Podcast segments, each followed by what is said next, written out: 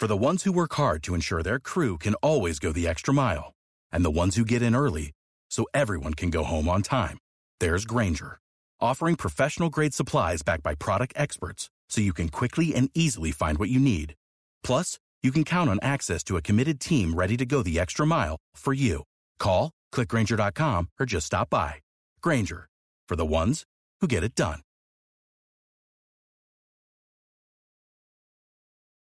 Bueno, ya candidato a, gober- a vicegobernador bonaerense, Francisco Neto, uno de los temas que más está clamando la sociedad toda, ¿no? Que es por un lado la economía y por otro lado la inseguridad y especialmente en el conurbano bonaerense, ¿no? Eh, Francisco Neto es abogado penalista, mucha cercanía con temas justicia, con temas de inseguridad, lo conoce muy bien y vamos a estar charlando con él. Eh, y por ahí lo primero es mm, recordando que había denunciado a Kichilov y a Gilles Dufran por infundir temor público, ¿no? Eh, al advertir sobre un triunfo electoral. De alguna manera eh, ellos ya estaban, ¿no? Kichilov y Dufran sobre este resultado eh, del líder libertario eh, y poniendo las barbas en remojo hablaban de que podía correr sangre, ¿no? Y ahora Aníbal Fernández también lo ha dicho. Francisco, ¿cómo le va? Buen día. Aquí Ceci Bobes y Marcelo Chocarro lo saluda. ¿Cómo está? ¿Cómo te va? ¿Todo bien? Buen día. Bien, Francisco. Eh, bueno, eh, eh, ahora Aníbal Fernández también eh, redobla la apuesta y dice que eh, si gana Javier Milei traería sangre eh, y represión en la Argentina.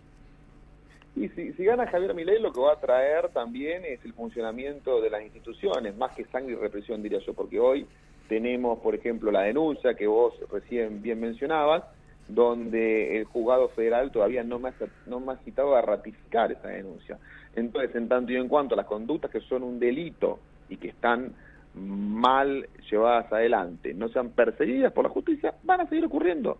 Y por eso ocurre esto. Se, en Argentina se confunde el ejercicio regular de un derecho con el abuso del derecho y se cree que cualquier cosa que se diga delante de un micrófono no tiene responsabilidad porque implica la libertad, libertad de expresión, pero como dice la Corte, ya en aquilatada jurisprudencia, los derechos se ejercen conforme a las leyes que lo reglamentan y el artículo del Código Penal que reglamenta la, intimidación pública justamente es una limitación a ese derecho para proteger los derechos de los demás. Francisco, vos tenés algo eh, en particular y, y similar con Javier Milei que te siguen, te siguen miles y miles de jóvenes, ¿no?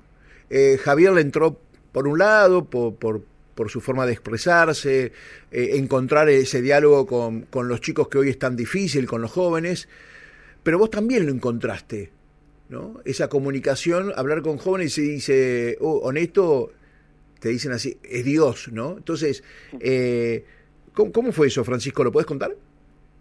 Mira, yo creo que eh, con Javier tenemos una cosa en común y que es lo que ha cautivado de algún modo al público joven, todos cuando somos jóvenes queremos mayores ámbitos de libertad. Normalmente nos sentimos de alguna manera limitados por la autoridad de, nuestros padres. Y la verdad que bien limitados muchas veces, pero cuando somos adultos hay un papá que es el papá Estado, que todo el mundo se siente limitado y no tan bien limitado. Entonces, Javier desde un ámbito económico, yo desde un ámbito legal, sin llegar a la a la impunidad, por supuesto, y al libertinaje, defendemos los ámbitos de libertad. Javier desde el ámbito económico, yo desde el ámbito legal, ¿en qué sentido? En el sentido de, a ver, muchachos, díganos qué es lo delictivo, qué es lo que no se puede hacer, nos guiamos por esas normas, nos motivamos por esas normas, pero no corran la vara. Lo que ha pasado últimamente es que el concepto de delito se ha visto o ha sido bastante permeable a los intereses de determinados lobbies ideológicos y grupos y factores de poder que han de alguna manera re ido restringiendo la libertad más allá de lo normativamente establecido y ahí creo que está el punto de, conexión en, entre ambas figuras y de algún modo la, la, atracción al público más joven. Es difícil, ¿no? Llegarle al joven desde lo legal, desde estas explicaciones que podemos tener en cuanto a, a, cada uno de los casos que vos fuiste tratando, ¿no? Legítima defensa o justicia por mano propia, el caso de los Rugger, el caso Baez Sosa, ¿no? El viaje de los jueces al lago escondido, eh, pistolas taser sí, pistolas taser no. Desde ese lugar, lo curioso es eso, ¿no? Que desde ese lugar le llegás a los jóvenes. Claro, lo que pasa es que la academia yo creo que tiene que eh, hacer un mea culpa en que no puede constituirse en, un, en, un, una entelequia apartada de la sociedad. La academia y sobre todo la academia del derecho lo que explica es ni más ni menos de cuáles son las reglas sociales.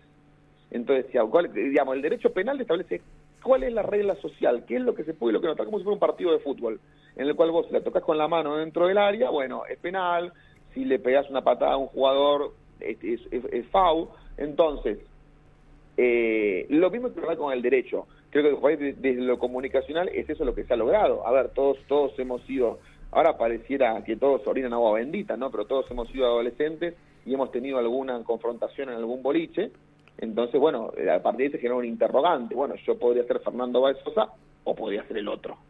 Eso a veces, muchas veces fue una cuestión de buena o mala suerte. En este caso, los dos tuvieron mala suerte, alguno con más responsabilidad, otro con menos responsabilidad.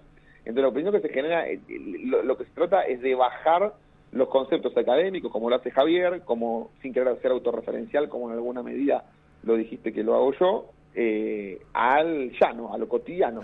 Eh, Francisco, perdón, pero lo de los rugby va de Sosa. Mala suerte porque fueron ocho que le pegaron a uno. Dos más dos es cuatro, ¿o no? Se te cortó. Eh, a ver, para, para entender, por ahí yo entendí mal, ¿no? Lo de Baez Sosa y los Rugbyers, ¿no? Todos fuimos jóvenes, todos nos peleamos de joven. Em, los Rugbyers fueron ocho que le pegaron a uno solo, ¿no? Eh, el, objetivo, el fin o la consecuencia iba a ser seguramente la que fue. Por eso digo, por eso dije recién cuando hablaba, eh, algunos con más responsabilidad, otros sin responsabilidad. Eh, no todo es atribuible a la suerte. Ya el análisis de la de, de, qué fue que lo que ocurrió, bueno, lo pueden ver en el video de YouTube, porque lo podemos hacer acá, pero es un poco largo. Claro, es una discusión bastante compleja, incluso te digo, dentro de los claustros universitarios. No hay unanimidad de opciones y la, decisión que se tomó es una de las decisiones que se defiende, que defienden algunos profesores.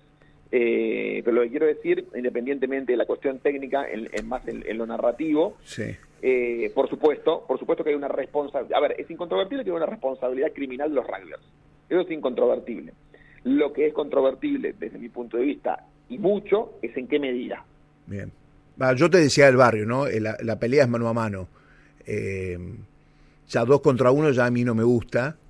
Sí, eh, coincido 100%. Entonces, a eso iba. Pero bueno, Francisco, sos vice, sos candidato a vicegobernador por la Libertad Avanza, acompañás a Carolina Píparo, otro representante en la provincia de Buenos Aires, le fue muy bien, 22 puntos. algo que tienen que seguir desarrollando, lo que decía Milei, Javier, acerca de cuidar el voto, fiscalizarlo, y sobre todo se da, eso se dio y apuntó a la provincia de Buenos Aires, ¿no? a lugares como La Matanza, por ejemplo. Eh, ¿En eso coincidís vos y cuáles son las, eh, cómo van a seguir esta campaña? Porque las posibilidades están intactas. Sí, bueno, la campaña, ahora de lo que se trata, lo primero es que hay que captar el voto del que no fue a votar, porque descreyó en, en eh, el ejercicio de esta prerrogativa ciudadana, diciendo nada cambia. Es verdad, muchas veces ah, nos ha defraudado, nos han defraudado los comicios, pero estos comicios demostraron algo, que por más aparato que haya, fiscalización y la mar en coche, cuando la ola es un tsunami, no lo frenás con una represa. Bien. Que pueda ser el aparato peronista o que pueda ser el aparato de Juntos o, o lo que le quieran llamar. Eso por un lado. Por el otro lado también la idea un poco es captar el voto, no solamente del que no fue a votar, sino también el voto del que fue a votar y dijo, no lo voto a mi ley porque no tiene chances, no la voto a Carolina porque no tiene chances. Bueno, hoy ya sabemos que sí, que tienen chances, y chances importantes. Y después, por otro lado, también es recuperar el voto y convencer a través de, de las ideas, las que nosotros estamos convencidos, de aquellos que todavía piensan que no es la mejor alternativa. Y sobre todo, ponerles de resalto que el si no creen que es la mejor alternativa, cosa con la cual disentimos enfáticamente, es la nueva alternativa. Ya se probó todo, no funcionó nada. Lo que le propone Javier es distinto, sí es distinto, da vértigo y alguno que no esté embebido en la silla de la libertad puede que le dé algo de vértigo. Ahora, yo aprendí algo con mi hija recién nacida. Estaba con cólicos, con dolores de panza, fuimos a la pediatra y la pediatra nos dice, eh, no, no, son dolores, es cierto, no es una enfermedad, es que su sistema digestivo se está desarrollando y a partir de ahí llega a una conclusión. El crecimiento es doloroso y la realidad es que a veces se trata de posponer la satisfacción presente para tener una mejor satisfacción futura. Y eso es en alguna medida lo que proponemos. Francisco, eh, es, cierto, esto otra cuestión que agregamos a todo este análisis de la política, ¿no? Hoy eh, los que no creían, hoy eh, la libertad avanza con Javier Milei y Victoria Villarruel en Nación y con Carolina Píparo y vos en provincia, son ya una, una, una propuesta palpable y cierta, ¿no? piensan que por ahí tiene que venir ese crecimiento, captar a los chicos y a la gente que, que no ha ido todavía, que no, no, no, los ha votado o que no ha ido a votar directamente. Eh, ¿Y cuáles son, si vos tuvieras que elegir tres mm, acciones para la provincia de Buenos Aires, ¿no? Tres acciones de gobierno, ¿cuáles serían esas inmediatas? Lo primero en la provincia de Buenos Aires hay que garantizar que el ciudadano pueda vivir tranquilo. Como vos podrás advertir, eh, es ostensible que el delito es zonal. Hoy, por ejemplo, está muy golpeada la zona de lo que es San Justo, La Matanza, Isidro Casanova. Entonces, hay que trabajar sobre eso que los académicos de Harvard han dado en llamar hotspots, que son lugares concretos donde ocurre determinado fenómeno delictivo y que es contagioso en ese lugar. Pero no me refiero a decir San Justo, me refiero a decir, no, las intersecciones en la calle tal y tal en San Justo. La intersección de la avenida Ilía y Arieta en San Justo. Ahí está operando. ¿Y eso cómo se trabaja? Primero con, trabajo de inteligencia, con policía de civil. La policía de civil desapareció. Las brigadas de investigación están todos en la DBI tomando mate, no porque no quieran trabajar, porque no tienen respaldo, porque no tienen indicaciones, y con buena instrucción a la policía. Y después con policía operativa. Y por otro lado, también otra cuestión que es muy importante en la, en la provincia es la educación. La educación en la provincia está diezmada, no es un tema que, que sea de mi expertise, eh, pero sí lo cierto es que hay que trabajar en esta cuestión y la salud pública. Creo que son tres ejes, perdón, no, la salud pública, sino la salud en general de, de, la, de la ciudad de Buenos Aires, de la provincia de Buenos Aires. Son tres ejes en los cuales creo que hay que hacer hincapié. Hay que mejorar esos tres aspectos. Bien, eh, eh, Francisco, vos sos de la provincia de Buenos Aires, ¿no? Sí. Perfecto. Eh, bueno, gracias. Eh. la verdad que esperaban este, este, este desarrollo, ¿lo esperaban ustedes? Lo esperábamos, pero cuando se materializa siempre es algo algo satisfactorio. Es como cuando vos estás construyendo tu casa, pero peor, porque vos estás construyendo, cuando la construís llave en mano, que vos venís, te muestran el render, ves el terreno y dices, che, qué linda casa que voy a tener. Pero cuando la tenés, dices, che, pará, eh, esto es mejor lo que yo pensaba. Pero sí, esperarlo lo esperamos porque es un, es un, hay un equipo cohesionado y un trabajo coordinado y cuando el camino es correcto, solo queda seguir caminando, dicen los tibetanos. Francisco, mucha suerte, gracias eh, y, y, seguramente estaremos hablando antes de, de octubre. Eh. Bueno, muchas gracias por el llamado. Ahí está, Francisco Neto, eh, candidato a vicegobernador, eh, con, con, Carolina Píparo. Eh, la libertad avanza, un menudo trabajo les queda en la provincia de Buenos Aires, pelear contra, contra los grandes aparatos eh, de cada partido, porque ahí están muy desarrollados, y un poco lo que se hablaba, ¿no? el, el tema de la poca fiscalización que ha tenido Avanza Libertad y que ahí está el punto.